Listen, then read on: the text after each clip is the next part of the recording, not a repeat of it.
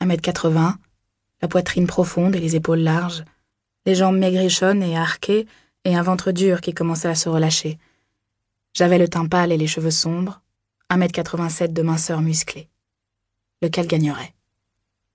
Finalement, je mis un terme à mes tentatives pour prédire le vainqueur. Mais d'autres flics avaient pris le relais, et durant cette première année à Centrale, j'entendis des douzaines d'opinions. Blanchard KO avant la limite, Bleichert par décision de l'arbitre, Blanchard par arrêt de l'arbitre ou abandon sur blessure, tout sauf Bleichert par KO. Une fois hors de portée des regards, j'entendais des murmures sur nos histoires extra-pugilistiques. L'arrivée de Lee sur la scène du LAPD, assuré qu'il était d'une promotion rapide parce qu'il acceptait les combats au finish et en privé, sous l'œil des huiles de la police et de leurs potes politiciens. Lee, qui en 39 déjà avait résolu le braquage de la banque Boulevard Citizens, puis était tombé amoureux de la petite amie d'un des braqueurs, et avait fait foirer une promotion certaine à la criminelle lorsque la nana avait emménagé chez lui, en violation des principes du service concernant les couples à la colle, en le suppliant d'abandonner la boxe.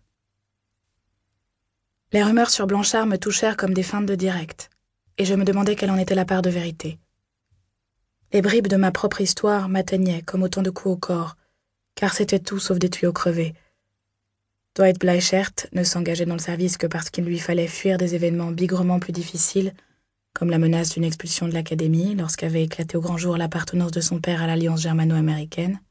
On avait fait pression sur lui pour qu'il dénonce à la brigade des étrangers les Japonais parmi lesquels il avait grandi, afin de pouvoir assurer sa nomination au LAPD.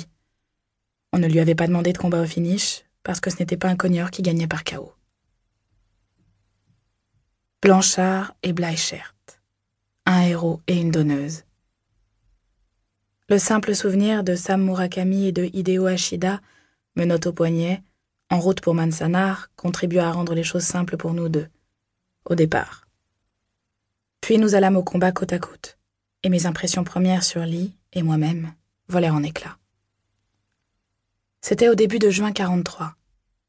La semaine précédente, des Marines s'étaient pris de querelle avec des Mexicains en costard nanar de Zazou sur Lake Pier à Venise. La rumeur voulait que l'un des Mataf ait perdu un œil. Des bagarres larvées commencèrent à éclater sur le continent, personnel de la marine et de la base navale de Chavires Ravine contre Pachucos d'Alpine et Palo Verde. Les journaux eurent vent d'un tuyau selon lesquels les endimanchés trimbalaient des emblèmes nazis avec leur camp d'arrêt, et des centaines de soldats en tenue, marins et marines, descendirent sur le centre-ville de LA, armés de bâtons et de battes de baseball. Un nombre égal de Pachucos était censé se rassembler près de la brasserie Brew 102 sur Boyle Heights, équipé d'un arsenal similaire. Chaque agent de patrouille de la division de Centrale fut rappelé en service pour se voir équipé d'un casque de la Première Guerre mondiale et d'une matraque géante connue sous le nom de Tan Negro. Au crépuscule, on nous emmena sur le champ de bataille en camion emprunté à l'armée, avec pour seule directive de restaurer l'ordre. On nous avait ôté nos revolvers réglementaires au poste. Les huiles ne voulaient pas que des 38 tombent entre les mains de gangsters mexicains en costard nanar, pieds rasoirs, revers pépère, épaulettes gonflettes et chevelures plaquées à l'argentine en queue de canard.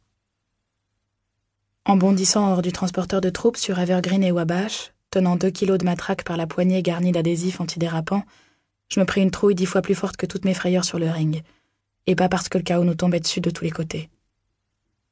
J'étais terrifiée parce que les méchants, c'était cette fois les bons. Des marins défonçaient les vitrines d'Evergreen à coups de pied. Des marines en treillis bleus démolissaient les lampadaires de manière systématique pour offrir au théâtre de leurs opérations toujours un peu plus d'obscurité. Les rivalités interservices, un instant oubliées, soldats et matelots retournaient les voitures garées en face d'une bodega pendant que juste à côté, sur le trottoir, des genoux de la Navy, en vareuse et pas de dev blanc, tabassaient à coups de matraque un groupe d'endimanchés submergés par le nombre.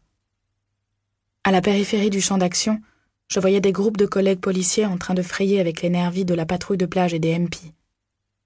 Je ne sais pas combien de temps je suis restée là, engourdie, ne sachant que faire. Finalement, mon regard se porta sur Wabash en direction de la première rue, et je vis des petites maisons et des arbres. Pas de patchoukos, pas de flics, pas de GI s'assoiffé de sang. Avant même de savoir ce que je faisais, je me mis à courir à toute vitesse. J'aurais continué à courir jusqu'à ce que je tombe, mais un éclat de rire retentit haut et clair sous un porche d'entrée et m'arrêta net. Je m'avançai dans la direction du bruit. Une voix au perché résonna. Vous êtes le deuxième jeune flic à prendre.